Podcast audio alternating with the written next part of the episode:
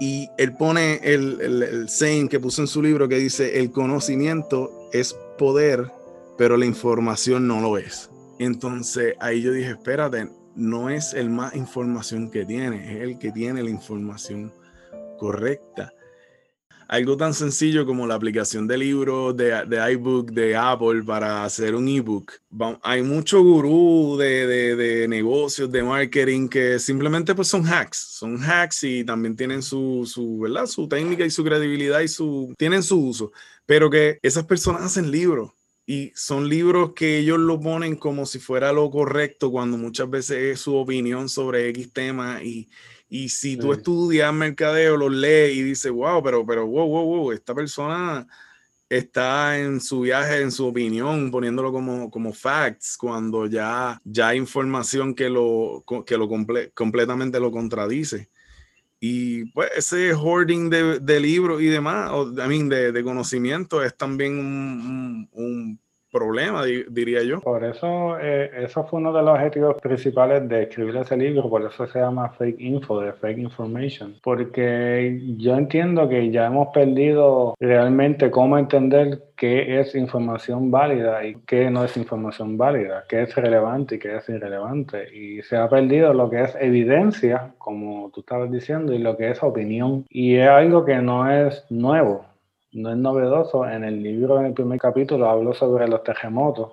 Algo interesante es que cuando pasó el terremoto de 1918, según Ernesto, en el libro de, Estampas de Mayagüez, él menciona que la gente comenzó a implantar asunciones, como que el terremoto fue por, por las repercusiones de la Primera Guerra Mundial. Entonces luego yo llevo ese contexto al ahora en el siglo XXI, en donde no sé si recuerdas que rápido salieron en las redes sociales que el terremoto fue a causa de una barcaza que estaba en, el sur haciendo fracking. Sí, recuerdo, recuerdo, era como que son, por lo menos eso no hacía ni sentido. Mira, había tanta información, perdona que te interrumpa, había tantas cosas pasando sobre eso que yo tuve que buscarla, yo rápido dije, no, no, no, yo necesito información cruda, entonces hablé con un amigo mío que es este geólogo.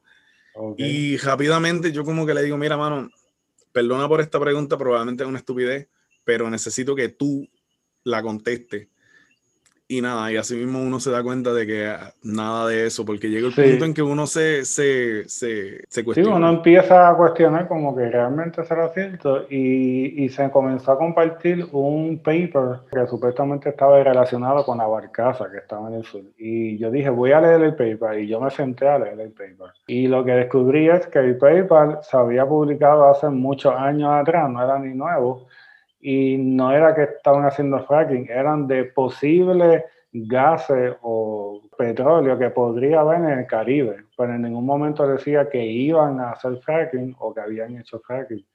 Pero todo el mundo estaba, estaba publicando el título de ese artículo sin leerlo.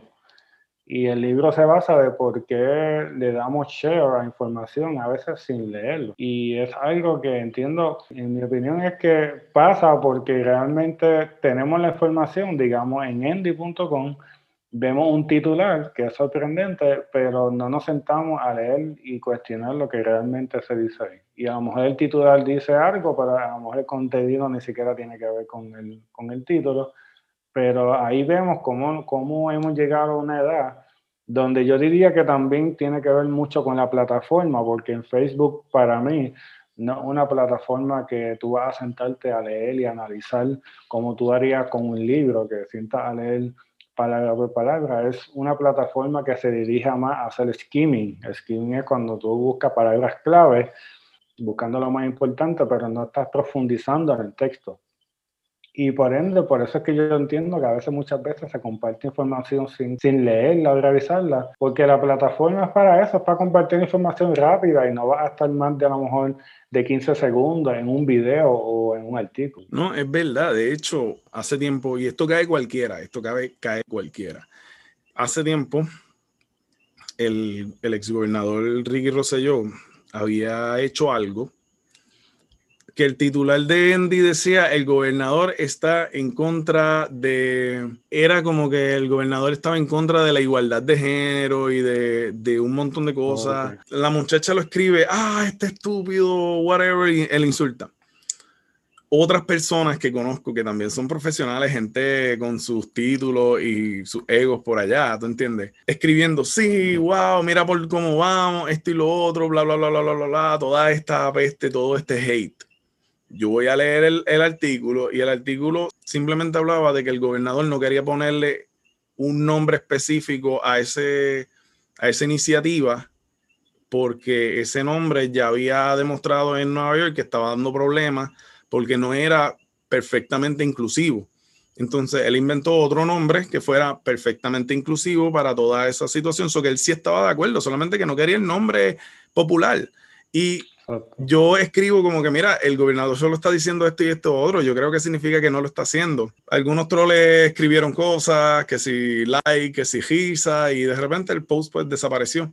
Pero asimismo, un titular, las personas lo utilizan como, pues, como clickbait, porque hay, probablemente tienen a un jefe más arriba diciéndole, necesito que, que, que me cree, que me mueva gente, que me cree tránsito en la página.